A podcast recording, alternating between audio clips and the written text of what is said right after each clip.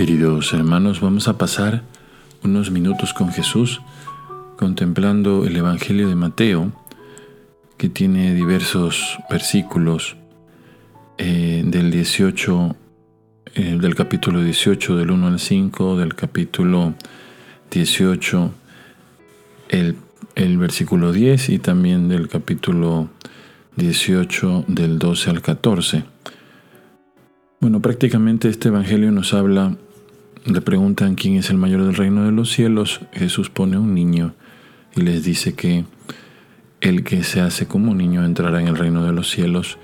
Dice en la parte importante, si no cambiáis, por lo tanto, la actitud no es una, una actitud infantil o una cosa diversa, ¿no? Es simplemente tener esa predisposición del corazón como el niño, la predisposición a la confianza, la confianza al amor, la sencillez. Luego habla de, habla de recibir a los niños, de cuidar a los niños, porque sus ángeles ven la cara del Padre en el cielo. Luego habla misteriosamente de la oveja perdida. No tenemos que parangonar también este Evangelio con eh, las parábolas de la misericordia del capítulo 15 de San Lucas, donde el Señor habla igual de, este asunto de la oveja. Es interesante ver la, quizás imaginarnos, porque obviamente nadie fue testigo que esté vivo de este asunto, eh, imaginarnos el rostro de las personas cuando oyeron esto, ¿no? Las personas que quizás vivían del pastoreo de ovejas, cuando les dice, ¿quién de ustedes que tuviera 100 ovejas deja las 99 y sale por la que se perdió? Es una pregunta retórica que seguramente muchas personas habrán dicho, yo no voy a hacer eso, yo no puedo hacer eso. No puedo porque pongo en riesgo todo el rebaño por salir por la pérdida. Pero para Jesús, que es un poco una, especie de comparación hiperbólica, no sé decir exagerada, con una exageración buena ciertamente, de la misericordia de Dios, el Señor dice, bueno, ustedes no son capaces, pero el Padre sí es capaz. ¿Por qué? Porque el Padre, el Padre no existe en las matemáticas. El Padre, podemos decir, entre comillas, no es bueno para matemáticas. Las matemáticas del Padre son la misericordia. Por lo tanto, para Él, los 99 son tan importantes como una sola, como una sola de las ovejas. Y qué bueno que Dios sea así, que Dios tenga en cuenta a cada persona, cada alma, por eso esas expresiones que a veces nos mete el demonio, ahí sí el demonio, ¿verdad? De tristeza, de amargura, que Dios se ha olvidado de mí, que Dios no me ama, Dios no me quiere, que Dios no me responde. Todo eso viene contrarrestado con esta parte, ¿no? Dios, para Dios no hay matemáticas, para la misericordia de Dios no existe la matemática.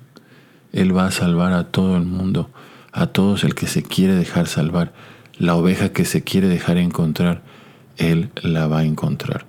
La que se le esconde, la que no quiere estar con Él, pues Él va a intentarlo.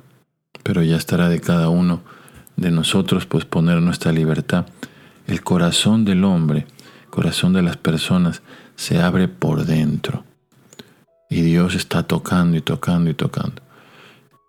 Habría que preguntarse cómo es posible que esta oveja haya pensado que iba a estar muy bien sola, ¿no? Si el rebaño era el lugar indicado para poder gozar de la compañía del pastor, pero no solo eso, pues, sino para hacer estar protegida, para dejar que el pastor la guíe, porque el pastor sabe dónde está el agua, dónde están los pastos frescos, en el lugar donde, donde Jesús vivía, en pues lo que hoy llamamos pues Israel, la Tierra Santa, pues es un lugar muy árido.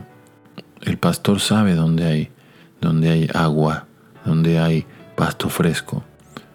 La oveja quizás se perdió o quiso buscar por su, por su, propio, por su propio pie otras cosas, pero se dio cuenta que no podía.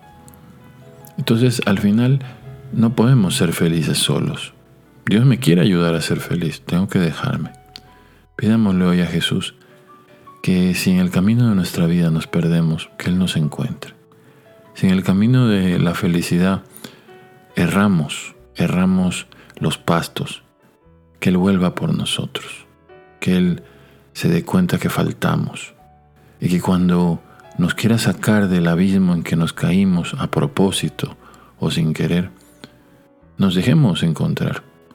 ¿no? Lo peor de la oveja no fue que se fue, lo peor de la oveja hubiese sido que no se hubiese dejado encontrar, que se hubiese escondido cuando el pastor la llamaba. No nos escondamos a la voz de Dios. Pidámosle a Él como esa oración de la oveja perdida. Donde quiera que me pierda, encuéntrame siempre, Señor. Vamos a pasar estos minutos con Jesús pidiéndole esta gracia. Dios les bendiga.